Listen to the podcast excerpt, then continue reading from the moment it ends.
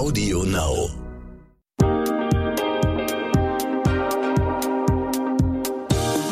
Herzlich willkommen zu einer neuen Folge von What the Finance. Ich bin eure Host Sabrina Margraf und ich freue mich, dass ihr wieder mit dabei seid.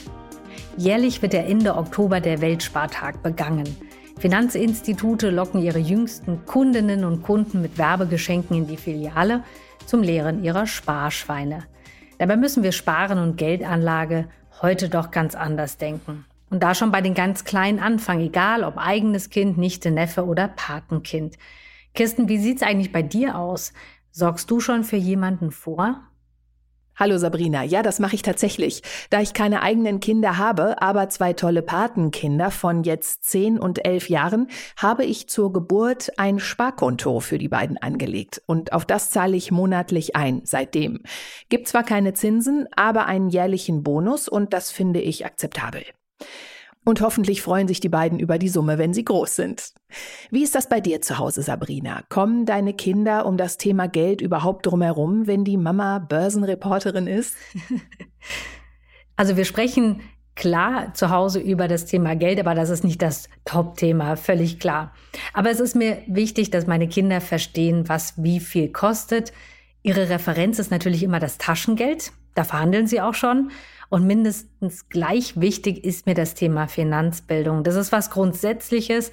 Das versuche ich Ihnen an kleinen Beispielen mitzugeben, damit Sie auch verstehen, warum was wie viel kostet. Und was Sie nicht wissen, Sie beide haben einen Aktiensparplan, der auf Ihre Namen läuft und in den wir als Eltern monatlich einzahlen. Und deshalb freue ich mich auch sehr, dass ich in dieser Folge mit Julie Bosdorf ähm, über das Thema, ja, wie sorge ich eigentlich für die Kinder vor, sprechen kann. Denn die Frage ist immer, wann kann ich damit überhaupt anfangen und was kaufe ich dann, wenn ich für Kinder schon fürs Alter vorsorgen möchte? Julie Bosdorf ist Vermögensverwalterin bei Hubble Polich und Partner und ich sage herzlich willkommen zu What the Finance. Hallo Sabrina, ich freue mich heute hier sein zu dürfen. Julie, wie oft kommen Eltern zu dir und wollen Beratung, um für ihre Kinder Geld anzulegen? Also tatsächlich kommen gar nicht so viele Eltern äh, zu uns ähm, und liegt wahrscheinlich daran, dass viel zu wenig Eltern noch mit dem Thema Vermögensplanung für ihre Kinder ähm, beschäftigen. Und ähm, ja, als Vermögensverwalterin ist es aber tatsächlich auch meine Aufgabe, immer mal ähm, den kompletten Familienkreis, den kompletten Familienverbund auch zu betrachten und fragt dann immer einfach mal, ob bereits schon für die Kinder eine Vorsorge äh, getroffen worden ist. Und gerade ähm, wenn man dann auch von einer Geburt ähm, hört aus dem Kundenkreis, äh, nehme ich das Thema mal sehr, sehr gerne auf und schubst meine Kunden ein bisschen an, dass sie sich mit dem Thema beschäftigen. Wie früh kann ich denn anfangen mit der Vermögensbildung für mein Kind? Also ich kann quasi mit dem Tag der Geburt für mein Kind ja schon ein Konto eröffnen. Also Kinder dürfen, minderjährige Kinder dürfen auch schon ein eigenes Konto und Depot führen. Also ich würde sagen, direkt mit dem Tag der Geburt, weil letztendlich Kinder haben ja einen sehr, sehr langen Anlagehorizont. Also sie werden das Geld während ihrer Kindheit quasi bis zum 18. Geburtstag mhm. Minimum nicht ähm, benötigen. Und dieser Anlagehorizont ist quasi perfekt ähm, ja für die Anlage auch in Aktien, ähm, weil man einfach dann in dieser Zeit auch mal Krisen ähm, aussitzen kann, die einfach mit hohen Kursschwankungen verbunden sind. Also ein quasi perfekter Zeitpunkt Anlagehorizont, um mit der Vermögensbildung zu starten. Sag nochmal vielleicht, warum ist dieser Anlagehorizont, dieser lange so wichtig? Also warum ist es früh mit der Finanzplanung anzufangen. Und für Kinder ist das ja eigentlich eine Chance, weil je früher ich anfange, wahrscheinlich desto besser. Kann man das sagen?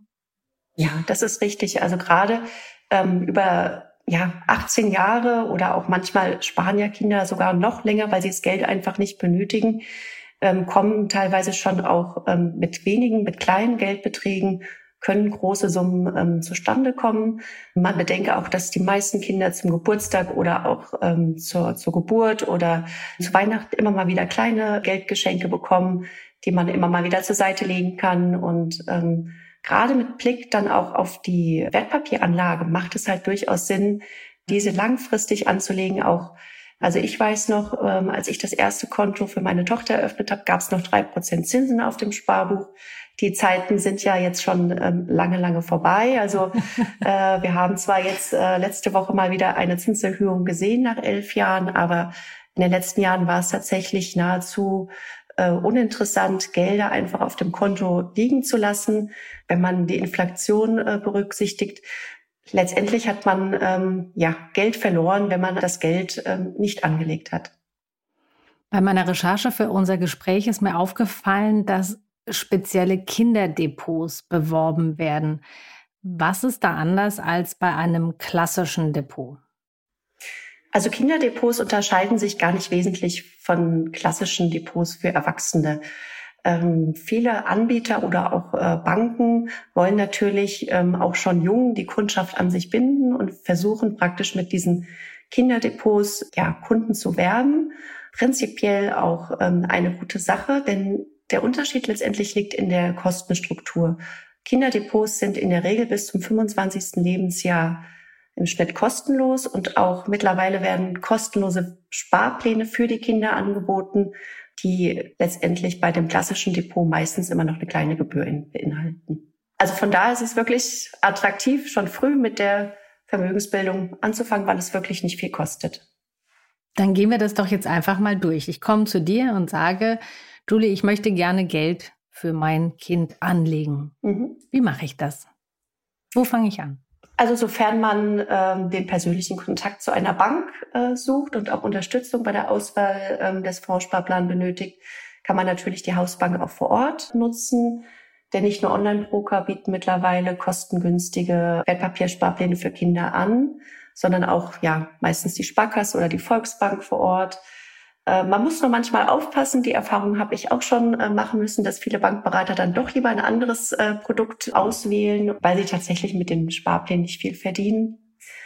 Ähm, ja, wenn man dann sich dann für einen Anbieter entschieden hat, reicht es letztendlich, wenn man äh, sich erstmal bei der Bank legitimiert äh, in Form eines Personalausweises und für das Kind benötigt man entweder die Geburtsurkunde oder auch einen Reisepass oder einen Ausweis. Und am besten empfiehlt sich dann ein Dauerauftrag, das automatisch jeden Monat gespart wird.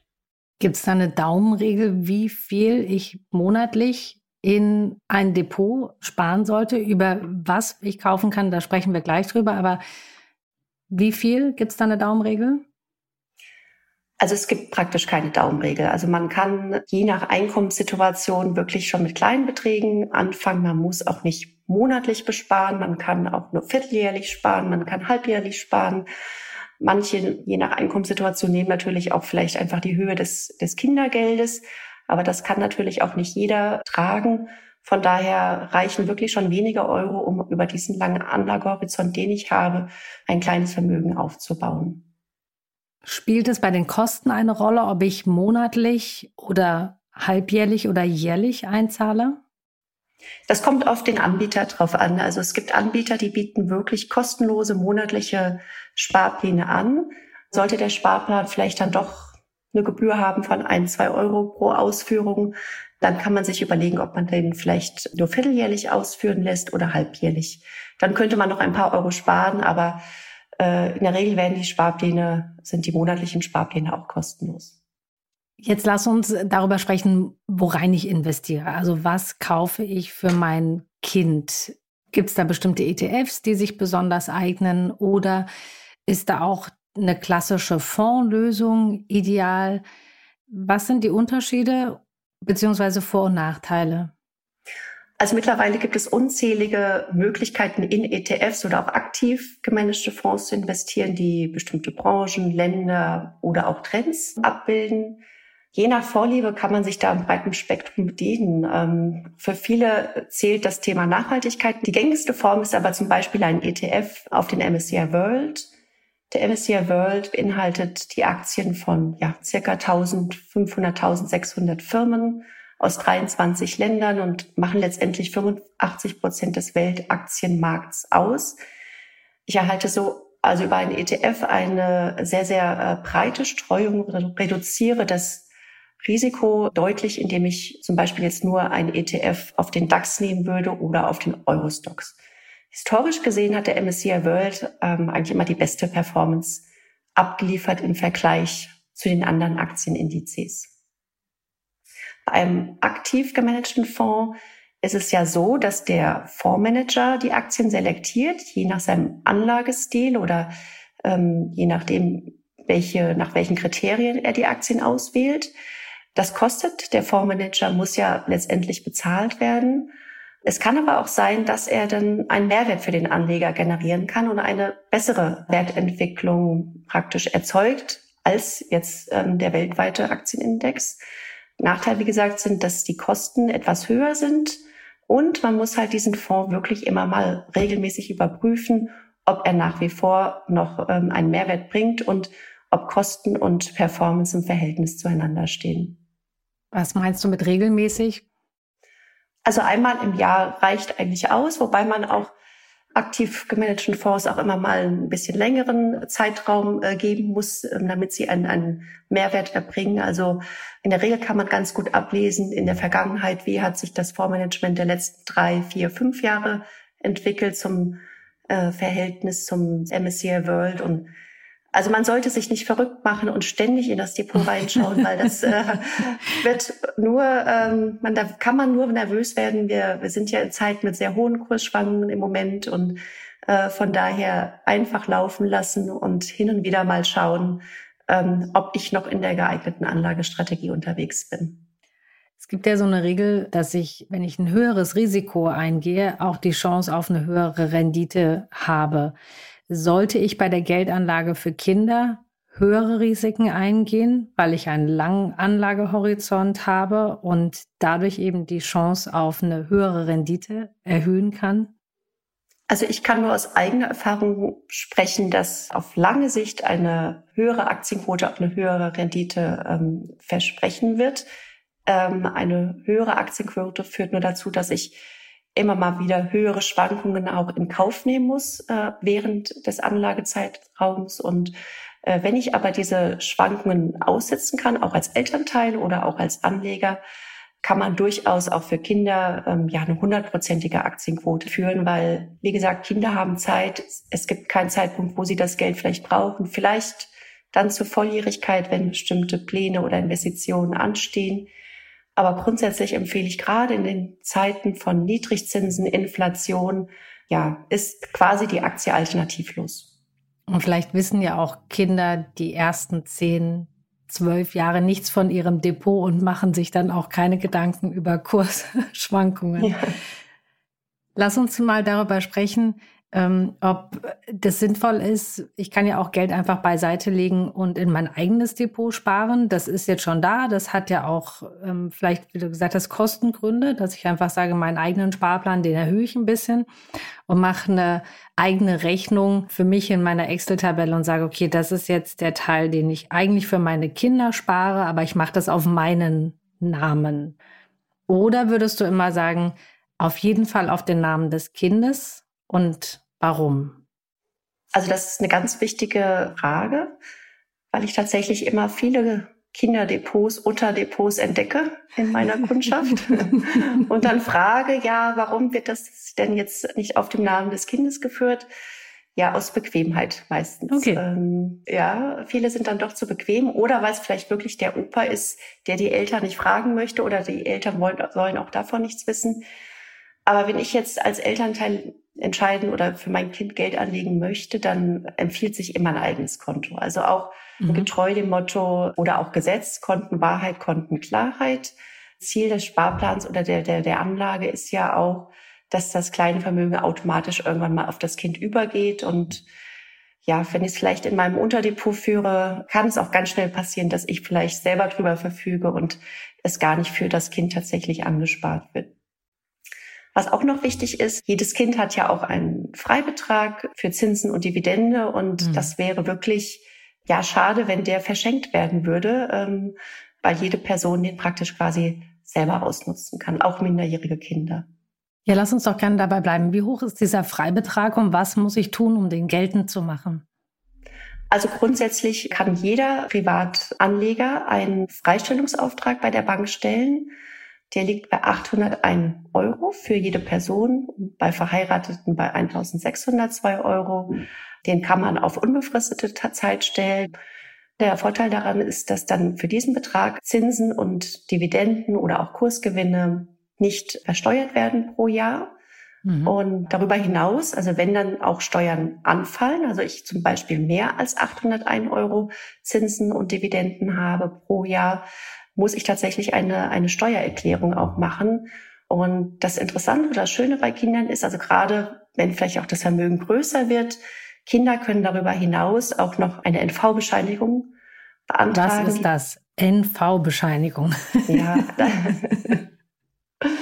Die NV-Bescheid ist bei ganz wenigen tatsächlich bekannt. Ähm, ja, auch minderjährige Kinder haben halt diesen Steuergrundfreibetrag. Der wurde jetzt kürzlich erhöht auf 10.347 Euro. Und wenn dieser einmal beantragt ist, den kann man ähm, bei der Finanzverwaltung oder beim Finanzamt beantragen, dann können sogar Kinder bis zu diesem Betrag jedes Jahr ähm, steuerfrei Zinsen und Dividenden und Gewinne ähm, vereinnahmen. Und es muss keine Steuererklärung mehr ähm, gestellt werden. Okay, und das hängt aber, also ändert sich dann was, wenn jetzt das Kind nicht mehr so klein ist und anfängt zu arbeiten und ändert sich dann irgendwas an den Freibeträgen oder Steuerfreibeträgen? Gibt es da vielleicht noch mal irgendwas, wo Kinder oder Jugendliche aufpassen sollten? Mhm. Also diese NV-Bescheinigung ist immer nur für drei Jahre gültig und muss mhm. jedes Jahr oder alle drei Jahre dann neu ähm, beantragt werden. Und äh, wenn das Finanzamt jetzt das Gefühl hat, ach ja, die, nächstes Jahr könnten die Einkommen auch schon höher sein, dann wird sie manchmal auch nur für ein, zwei Jahre ausgestellt. Also da sollte man auf jeden Fall darauf achten, dass man innerhalb dieser Freigrenze oder diesem Freigrundbetrag bleibt. Wenn ich jetzt das Depot auf den Namen meines Kindes gemacht habe und das läuft und ich komme jetzt aber als Elternteil vielleicht doch mal in eine finanziell schwierige Zeit oder ich sage, ich möchte jetzt doch eine Immobilie kaufen, was ich vorher nicht geplant hatte. 18 Jahre sind eine lange Zeit. Wenn das mein Anlagehorizont ist für mein Kind, kann ich mir das Geld zurückholen kann ich meinem Kind sagen, meinem, meiner elfjährigen Tochter, ich brauche das Geld und die würde es mir ja wahrscheinlich geben und sagen, klar. Ja, nimm wahrscheinlich es. weiß die, wie ist das rechtlich? Ja, wahrscheinlich weiß die elfjährige Tochter noch gar nichts ähm, von dem Vermögen. das ist theoretisch möglich, weil die Eltern ja auch die gesetzlichen Vertreter sind. Das heißt, sie dürfen über das hm. ähm, Guthaben ohne Probleme ähm, verfügen, jederzeit. Manchmal muss man darauf aufpassen, ähm, wo oder wollen Banken die Zustimmung beider Eltern haben. Oftmals reicht aber auch nur, dass ein Elternteil dann zustimmt und sagt, okay, wir überweisen was oder wir entnehmen was aus dem ähm, Sparplan oder aus dem Depot. Was man vielleicht beachten muss, ist, dass ähm, ja durch den Verkauf ja erstmal oder die Voranteile müssen ja über die Börse dann verkauft werden zum mhm. aktuellen Tageskurs und ähm, werden dann auf dem Verrechnungskonto des Depots gutgeschrieben. Allerdings kann es ja immer mal sein, also eine Wertpapieranlage unterliegt ja Schwankungen, dass dann genau zu diesem Zeitpunkt natürlich die Wertpapieranlage oder die Aktien nicht so gut stehen und es man eventuell mit Verlust verkaufen müsste. Das wäre natürlich sehr, sehr ungünstig. Von daher sollte man wirklich schauen, dass man dann einfach ähm, ja diesen Moment nochmal aussitzt und nicht wirklich auf das Geld der Kinder zurückkommt.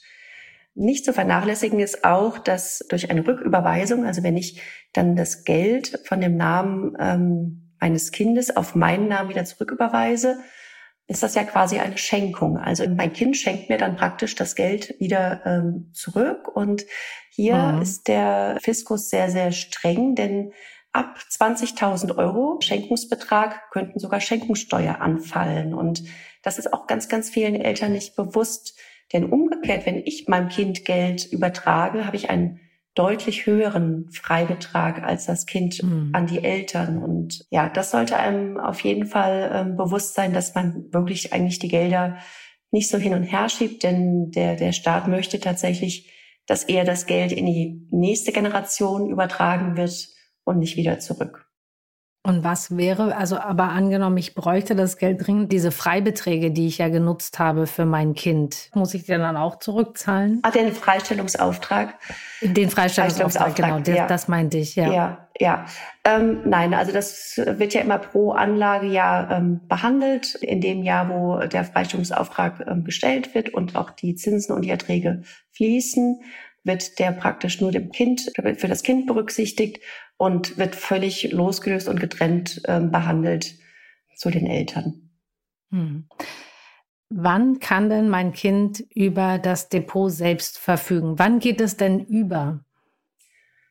Also ganz. Erst mit, mit Volljährigkeit? Ja, ganz automatisch mit der Volljährigkeit. Also ich kann mich noch erinnern, als ich 18 äh, geworden bin, habe ich einen Brief von der Bank bekommen, ähm, mhm. wurde mir zum Geburtstag gratuliert und praktisch die Aufforderung bekommen, in die Bank persönlich zu kommen, um auch das Konto umzuschreiben. Ja, das äh, ist der gängigste Weg. Also man hat dann praktisch automatisch, ist man alleine verfügungsberechtigt über das Konto und die Vollmacht der Eltern wird automatisch durch die Bank gelöscht mit Volljährigkeit.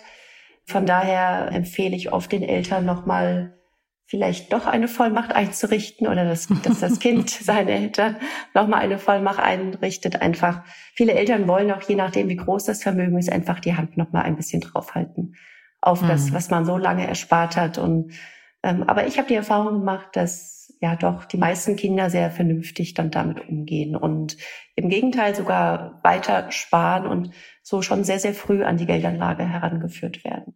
Das ist ein schönes Stichwort, denn darüber möchte ich auch mit dir sprechen, denn die Finanzbildung, die ist ja gerade bei Jugendlichen auch häufig nicht so gefördert. Also gerade wenn man in Schulen geht und sowas, dann spielt das eher eine untergeordnete Rolle. Und das Tolle an diesem Weltspartag und im Sparbuch war ja auch immer eigentlich, dass Kinder physisches Geld zur Bank gebracht haben, das aufs Konto gegeben haben und dann gesehen haben, okay, da steht jetzt eine größere Summe auf dem Sparbuch. Wenn ich ein Depot für mein Kind habe, dann habe ich das ja nicht. Ich habe ja das meiste online. Wie führe ich meine Kinder daran, an dieses, ich spare und ich lege an und ich investiere? Wie schaffe ich das, diesen diesen Transfer hinzubekommen, dass ich mit meinen Kindern darüber rede, dass es so etwas gibt, dass es nicht geheim ist, dass sie nicht mit 18 aus allen Wolken fallen und wissen, ach, ich habe ja hier ein paar Aktien und ich habe ein Depot. Mhm.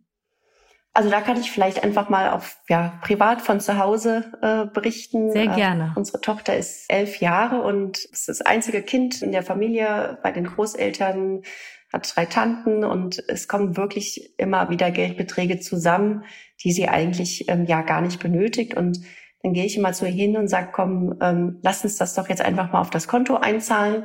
Dann war ich eine Zeit lang auch mal mit ihr in der, in der Bankfiliale. Leider sterben ja immer viele Bankfilialen auch aus. Mhm. Und ich habe ja selber bei der Bank ähm, gelernt und habe dann ihr gezeigt, äh, wie man das einzahlen kann. Ähm, damals noch am Schalter, jetzt am Automaten und ähm, habe ihr ganz bewusst den Weg gezeigt, auch mit ihrer Kontokarte, wo ihr Name draufsteht, dass wir das jetzt einzahlen und anlegen und ähm, dass wir das dann, wenn wir es dann wirklich mal brauchen oder wenn sie es später einmal benötigt, auch dann natürlich darüber verfügen kann.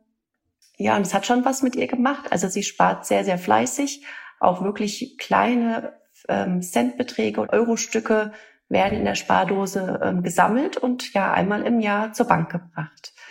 Und ähm, im Detail, wie ich das dann für sie anlege, darüber haben wir noch nicht gesprochen, weil ich glaube, das ist mit elf dann einfach noch ein Stück zu früh.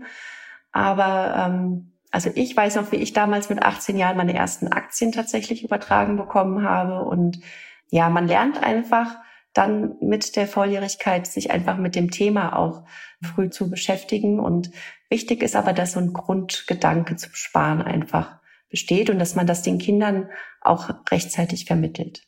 Also das Sparen ist erstmal der Schlüssel, der Zugang und zum Investieren und was Aktien sind und wie das funktioniert, das kann dann auch später kommen. Was ist denn ähm, mit Bausparverträgen oder Versicherungen? Ja, wir sind ja nach wie vor im Niedrigzinszeitalter ähm, und die Versicherungen haben in der Vergangenheit eigentlich den Garantiezins immer nur noch nach unten geschraubt, sodass ja, man aktuell ja in einer klassischen Lebensversicherung, sei es ja für einen selber oder auch ähm, für die Kinder ja vielleicht nur so zwei, drei Prozent überhaupt nach Kosten verdienen kann, finde ich jetzt persönlich auch ähm, in diesen inflationären Zeiten nicht sehr attraktiv, zumal man sich auch sehr, mhm. sehr lang äh, bindet mit einer langen Laufzeit. Ähm, es gibt zwar auch vorgebundene äh, Lebensversicherungen, ähm, aber die sind wieder deutlich teurer als klassische Fondssparpläne und auch nicht wirklich transparent. Also ich glaube, da gibt es bessere Möglichkeiten, wo man auch einfach flexibler sparen kann. Bauspar, mit Bausparverträgen verhält es sich ähnlich. Also ein Bausparvertrag macht tatsächlich nur Sinn, wenn ich tatsächlich auch irgendwann mal ein, ein Bauspardarlehen oder ein Finanzierungsdarlehen in Anspruch nehmen möchte. Das fällt ja praktisch bei den Kindern oder bei den Kindern kommt das ja gar nicht in Frage.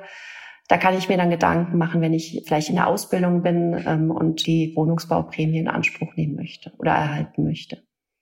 Julie, du hast es mir sehr näher gebracht und ähm, toll erklärt. Was würdest du denn jetzt nochmal Eltern mitgeben, die vielleicht auch schon ältere Kinder haben und sagen, oh, also Geburt ist jetzt schon lange her.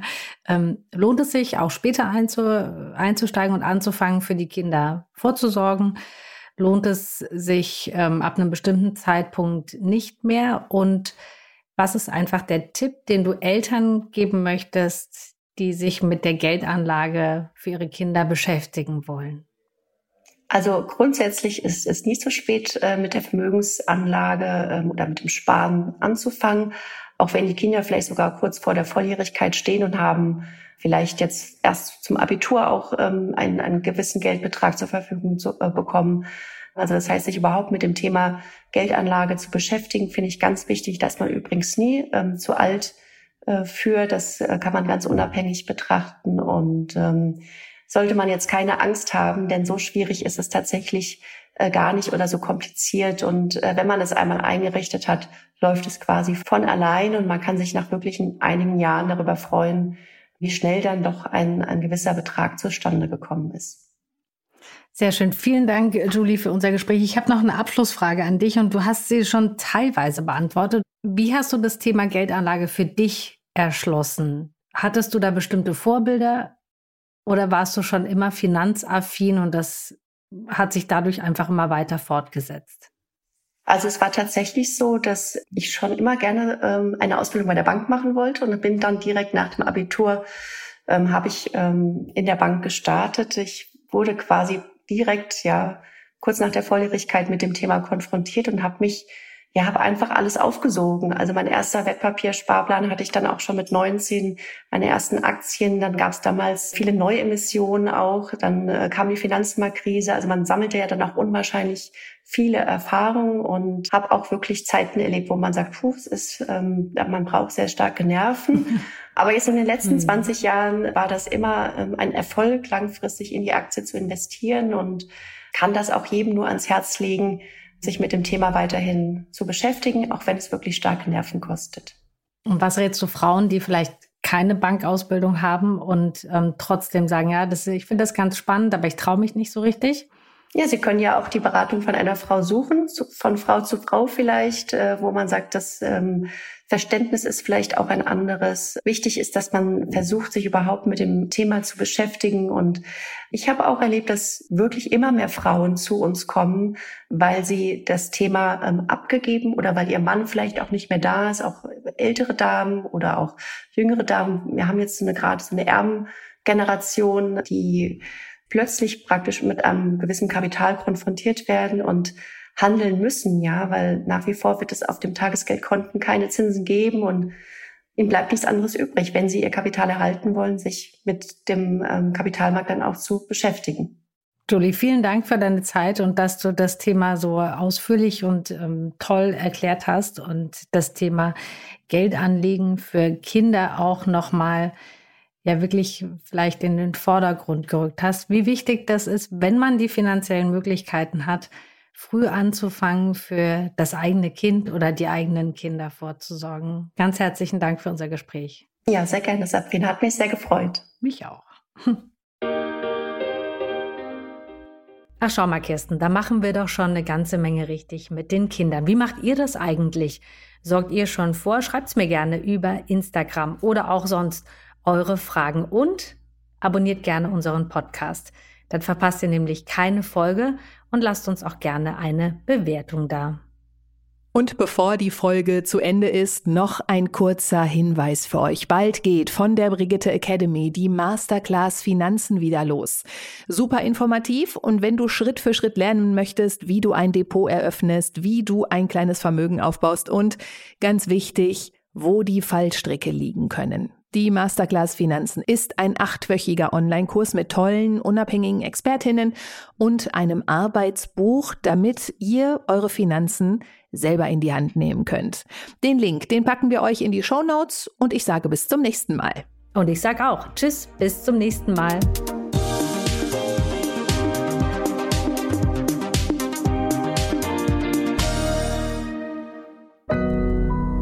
Audio Now.